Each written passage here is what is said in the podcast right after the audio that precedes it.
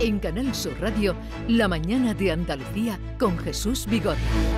Y con Rosana Saez, África Mateo, Alberto García Reyes, seguimos en tertulia, pero vamos a saludar, como les he anunciado, a Marina Serrano, es eh, presidenta de la Asociación de Empresas de Energía Eléctrica, las eléctricas, y vicepresidenta de la COE. Marina Serrano, buenos días.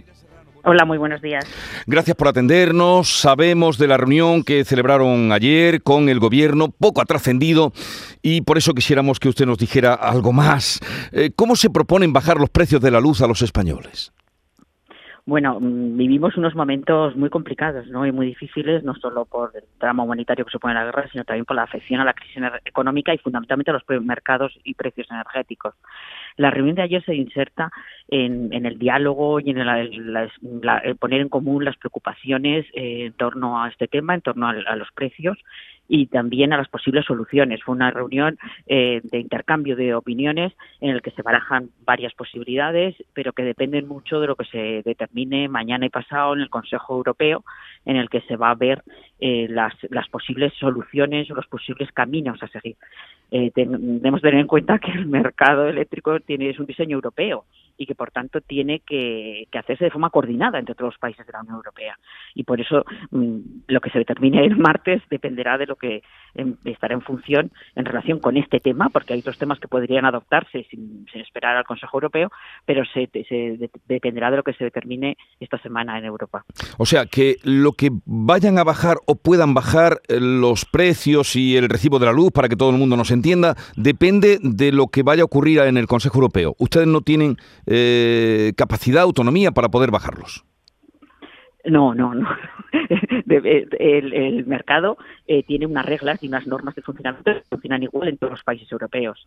Eh, por tanto, la fijación del precio, que en este viene determinado, porque eso tenemos que tenerlo muy claro. Estamos sufriendo un incremento de precios desde el verano pasado, pues por la recuperación económica y el incremento de la demanda fundamentalmente en Asia, pero ahora agravado por la dependencia energética del gas de Europa que depende, eh, en, gas no se produce gas en Europa y dependemos del gas exterior. El incremento del precio del gas es lo que determina el incremento del precio eléctrico. Por tanto, una bajada del precio del gas determina de forma inmediata la bajada del precio eléctrico. En este sentido, no, no, no existen, no es una cosa voluntaria, podríamos decir, o una cosa que se pueda hacer de forma autónoma por las empresas. Pero la propuesta, ustedes y usted en concreto representa a las grandes eléctricas de este país. ¿La propuesta de ustedes cuál es? Bueno, nosotros siempre hemos manifestado varias, varias propuestas y varias medidas en relación con bajada de impuestos, en relación con que se eh, den ayudas a los consumidores industriales electrointensivos, eh, que ya que además la Comisión Europea ha flexibilizado el tema de ayudas de Estado, hay un incremento de recaudación de las subastas de derechos de emisión que está percibiendo el Estado y que podría aplicarse también al incremento del bono social y de atender a los consumidores vulnerables. Y en último término, en caso que hubiera que realizar una intervención, cosa que no creemos que, nunca es razonable una intervención, esta debe ser limitada en el tiempo, debe ser excepcional y debe centrarse en el precio del gas, que es la causa del problema, del incremento del precio eléctrico. Mm, pero hay beneficios caídos del cielo en las eléctricas porque eh, con estos precios altos de la luz, alguien tiene que estar ganando bueno, alguien eh, eh, existe eh, el mercado está establecido es una cosa es el precio del pool, el precio mayorista y otra cosa es que las eléctricas tienen vendida su energía a plazo y a unos precios muy inferiores a ese que estamos viendo 200 euros. Y por tanto tienen incluso, mm, no cubren su demanda y tienen que comprar energía también. Eh, por tanto, no hay esos beneficios eh, caídos, eh, caídos del cielo del que se habla. Y, y no se está produciendo ese, ese incremento por parte de las empresas eléctricas. Eh, eh, como digo, el precio se determina y viene dado por el precio del gas y por el incremento del precio del gas. Pero usted todo me lo fija en el gas o todo lo fija en el gas. ¿Quiere decir que la, pero las nucleares y las hidroeléctricas no están ganando ahora más dinero? Las nucleares y las hidroeléctricas tienen vendida su energía a un precio inferior al que estamos viendo ahí todos los días de las noticias. Y por tanto, eh, no están comprometidos con sus consumidores y sus clientes a los que tienen vendido precio a ese precio inferior. Y no tienen, no están percibiendo esa, ese, ese precio alto. Que estamos viendo. Explícanos usted cómo es posible eh, que las eléctricas estén haciendo ahora ofertas en los medios de, de, comunicación a contratos fijos que están muy por debajo del precio mayorista. Claro, esa es la realidad, esa es la realidad, porque tienen la energía vendida a, plazo desde hace un año, desde hace dos años.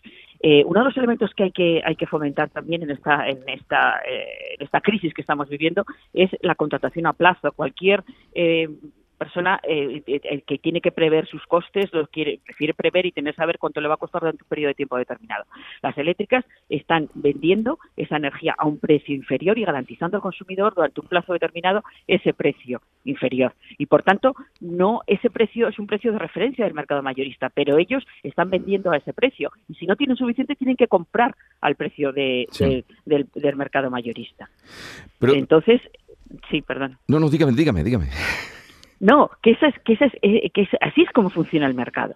El problema está en, también en que se, dice el precio del mercado mayorista eh, todos los días, eh, cuál es el precio medio, el precio hora a hora, porque España tiene una diferencia del resto de los países de la Unión Europea y es que el PVPC, que es el precio de la tarifa regulada que pagan fundamentalmente los consumidores domésticos, está indexado a ese precio diario cosa que no ocurre en ningún otro país. Compartimos mercado con Portugal y en Portugal no es así. Entonces, eh, nosotros estábamos reclamando desde hace tiempo también que no que el precio del consumidor sea un precio también estable, no fijaos el precio diario. Y por tanto parece que ese es el precio que tienen todas las horas y que tienen en todos los contratos y no es así. Es un precio de, referencia. Pero quien esté escuchándolo ahora mismo, señora Serrano, dirá, eh, ¿y esto quién lo fijó así? Bueno, el, la determinación de que el PVPC fue una medida que se adoptó hace años por el gobierno y que se podría y que, como digo, es única en el mercado en, el, en Europa. Eh, la fijación del precio de la factura de los consumidores domésticos. Y el, el, cómo se fija el precio diario es un diseño europeo en el que estamos viendo eh, que los países europeos, de cara a la reunión de mañana, pues tienen posiciones muy diferentes y que es muy complicado y muy complejo y hay soluciones muy diversas de cambiar. Pero lo que usted estaba diciendo, que el PVPC se podría cambiar también en ah, España. Sí, sí, se podría cambiar también. Ya digo, es el único país europeo. Entonces llevamos, las políticas llevamos años diciendo esto. Pero según usted, deduzco de sus palabras que eso nos está perjudicando a los, a los consumidores. A los que están en el PVPC sí, les perjudica absolutamente. A los que están en el PVPC y no han ido al mercado libre. Habría que cambiarlo, o usted sugiere que habría que cambiarlo para mejorar esa situación. Claro, habría que cambiarlo para mejorar la situación y habría que eh, determinar un, precio para el consumidor vulnerable que no esté vinculado a esto que tenga eh, que tenga porque por mucho que se le rebaje el 40% o 60% si está referencia a un precio alto pues claro entonces eso debería adaptarse realmente proteger al consumidor vulnerable. Eso es lo que debería hacerse. Y para eso hay mecanismos incluso y, hay fondos derivados de los, ingresos que están percibiendo de las subastas y eso es lo que debería realmente protegerse. Y, también al consumidor industrial electrointensivo. Eh, por tanto, eh, queremos que hay medidas. Hay muchas medidas. Lo único es que lo que se adopte no condicione el futuro, no condicione tampoco ni el medio ni el largo plazo, en el que tenemos que hacer muy importantes inversiones, eh, de, sobre todo en renovables, eh, no solo por descarbonización, sino por conseguir autonomía energética. Estamos viendo la dependencia energética del combustible fósil, es tremenda, nos deja a Europa en una situación muy complicada y, y, por tanto hay que avanzar en un nuevo modelo. Usted me eh, reconocía que exactamente, y me daba una explicación de por qué eh, muchas eléctricas o algunas están haciendo ofertas en los medios de, contrato fijo debajo del precio mayorista ahora. Pero ocurre que cuando pasa un año, luego eh, esas mismas empresas lo cobran el doble o el triple. Está pasando ya en contratos que se hicieron el año pasado. Bueno, eso depende, claro, eh, esto es un, eh, los contratos es el mercado libre, depende de las cláusulas que tengan. Hay, hay, hay consumidores que tienen cláusulas fijadas, indexadas al precio de mercado, con lo cual no tienen esa cobertura de un precio fijo, y hay otros que tienen unas cláusulas que permiten una revisión. Hay que atender ya al criterio de la cláusula que tengas pactada y ver exactamente en qué términos se puede producir eh, esa revisión. Eh, empezábamos hablando, eh, yo le preguntaba de que si iba a bajar o no el recibo, mm, y usted me decía que mm, todo va a depender, dentro que nos ha explicado, de las condiciones que tiene, de lo que vaya a pasar en el Consejo de Europa. ¿Usted cree que tendrá éxito la propuesta de Pedro Sánchez en la cumbre europea?